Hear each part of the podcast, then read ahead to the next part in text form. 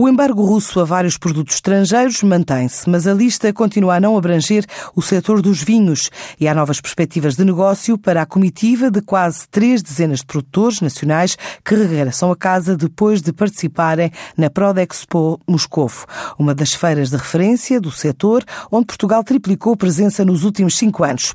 E desta vez contou com vinhos de oito regiões vitivinícolas, como adianta Luís Mira, o presidente da CAP, a Confederação de Agricultores, que organizou a missão à Rússia. Foram esta feira em Moscovo, a maior feira alimentar russa, 28 empresas de oito regiões vitivinícolas. Essas empresas, algumas delas já têm um percurso de 6, 7 anos de contacto com o mercado russo e o resultado tem sido uh, bastante positivo. Estamos a falar de um aumento de 4 milhões de garrafas para 10 milhões de garrafas. Neste momento, penso um dos dados das últimas estatísticas que temos de exportações. Mas, talvez mais um bocadinho que duplicar, é quase três vezes. Agora, uh, são, é um mercado que temos que continuar a apoiar. Uh, os mercados são assim, tem que se cuidar, tem que ter proximidade aos operadores, porque senão uh, esse trabalho depois acaba por não ter continuidade.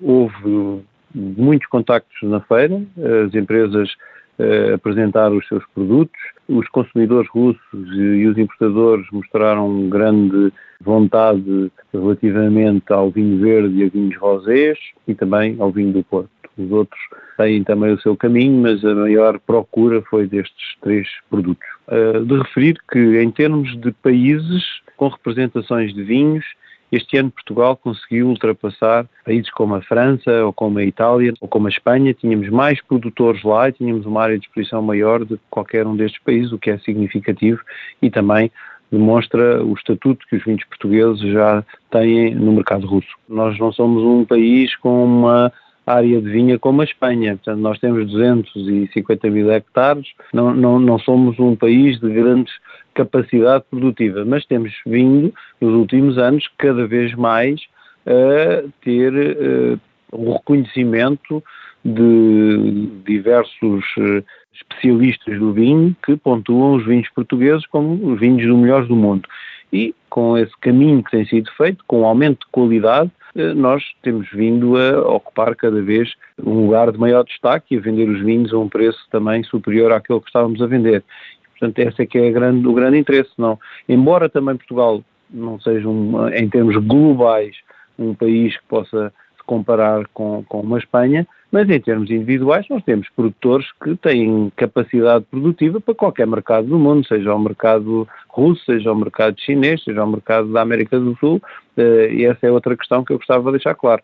Temos essa capacidade. Nós temos já missões programadas este ano também para a Ucrânia e temos uh, missões também para a Ásia.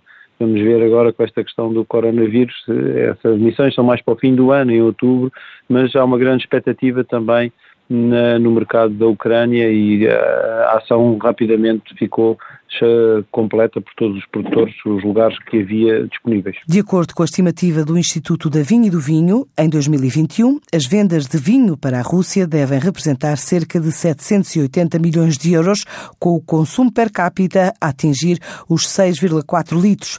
Mas depois do mercado russo, há novas missões no horizonte, desta vez para a Ucrânia e até final do ano, uma viagem em perspectiva para a Ásia, se o coronavírus deixar.